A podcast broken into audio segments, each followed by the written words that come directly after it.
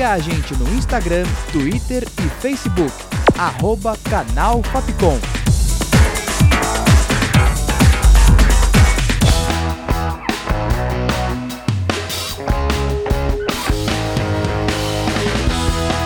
Rádio Fapcom. O som da comunicação.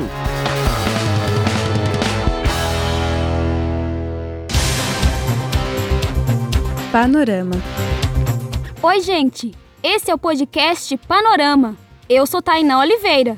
Por conta da antecipação dos feriados em São Paulo, a nossa edição de hoje traz um conteúdo especial, como a palestra descontraída com Bruno Tedesco sobre mercado da animação e um bate-papo com Suzy Godoy sobre inspiração e processo criativo.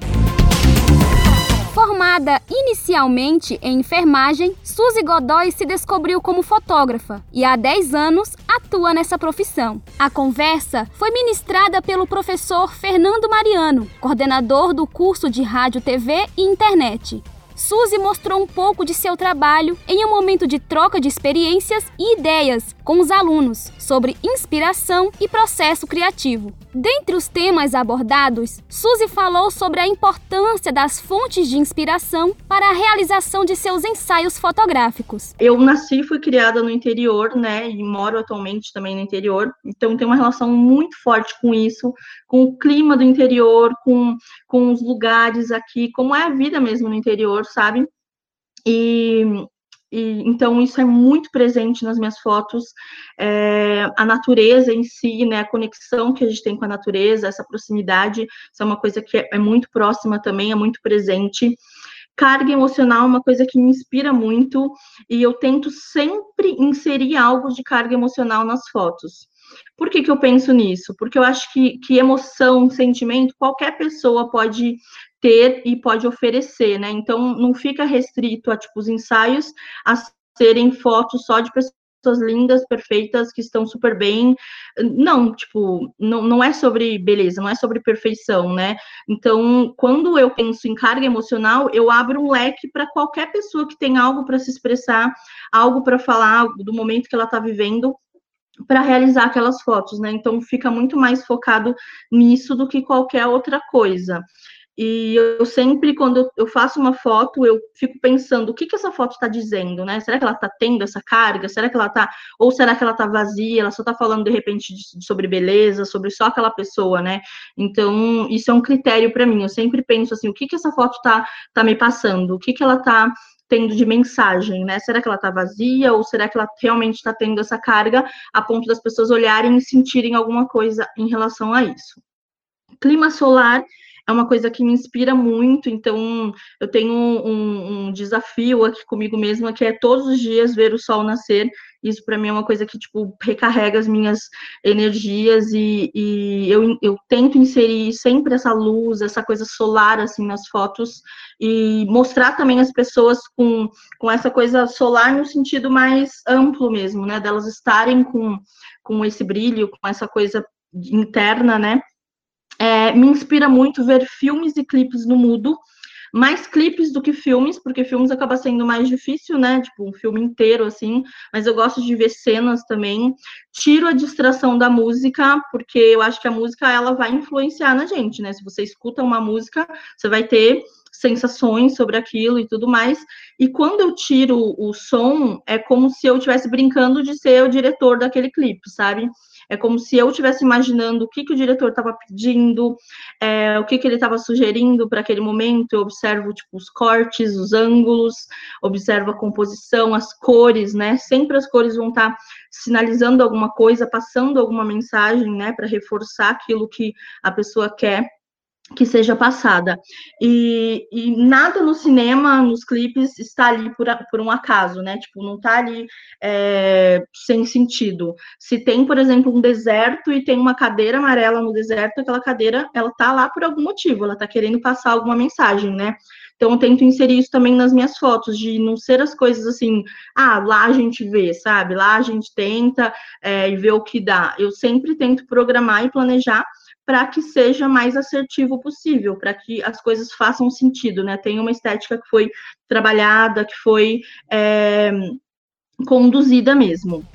Com mais de 20 anos de carreira no segmento de animação publicitária e no audiovisual em geral, Bruno Tedesco também realizou um bate-papo com os alunos da Fapcom. A conversa foi ministrada pelo professor Fernando Mariano, coordenador do curso de Rádio, TV e Internet. Bruno compartilhou com os estudantes sua trajetória profissional, como entrou no universo da animação e explicou aos estudantes como eram feitas as produções antes da era digital, em uma conversa que teve como tema o mercado da animação no Brasil. Eu fiz o teste e quem analisou meu teste é, bem, foi bem ao acaso mesmo, que em vez de, em vez de jogar o meu portfólio na, na parte de quadrinhos, né, no departamento de quadrinhos, jogou no departamento de animação, né? E esse foi o motivo pelo qual mudou toda a minha, né, toda a minha carreira e, e, e aí eu acabei ingressando mesmo para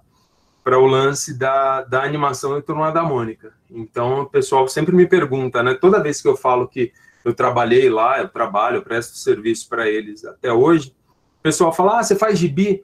Não, nunca fiz gibi, nunca foi, é, apesar de gostar muito, né, mas eu nunca fiz gibi para Maurício de Souza, sempre foi o lance de animação mesmo, é mais comercial, série de TV, é, é, é, seria mais esse lado mesmo, né, e, e, e, enfim, e aí eu comecei trabalhando, comecei estagiando lá na Maurício de Souza, estagiei por um ano e meio, Uh, depois eu acabei sendo registrado pelo estúdio, né? Na época, uh, uh, não tinha nada. Esse lance do computador era algo bem inicial.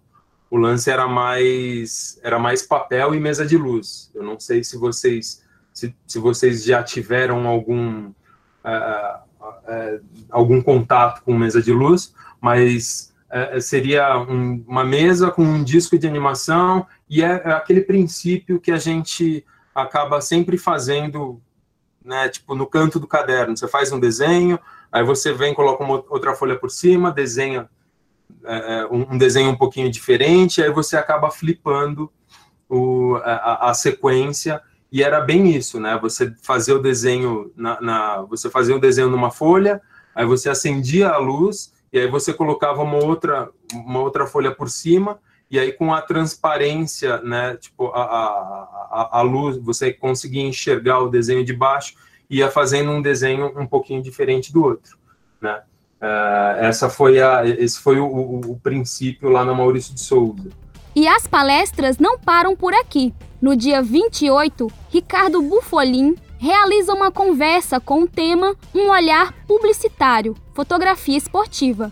No dia 29, é a vez de Léo Liberti, que faz um bate-papo com os alunos sobre o mercado publicitário audiovisual e os desafios na criação. As duas conversas são abertas ao público e o conteúdo completo das palestras você acompanha na quinta temporada do programa Aula Aberta, que sai em breve na rádio Fapcom. Panorama o panorama fica por aqui, com produção, redação e locução de Tainá Oliveira, sonoplastia de Danilo Nunes e direção artística de Fernando Mariano. Essa foi mais uma produção da Rádio Fapcom 2020. O panorama volta na próxima edição. É isso, gente. Tchau, tchau. Panorama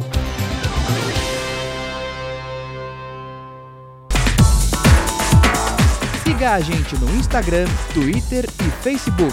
Arroba Canal Fapcom.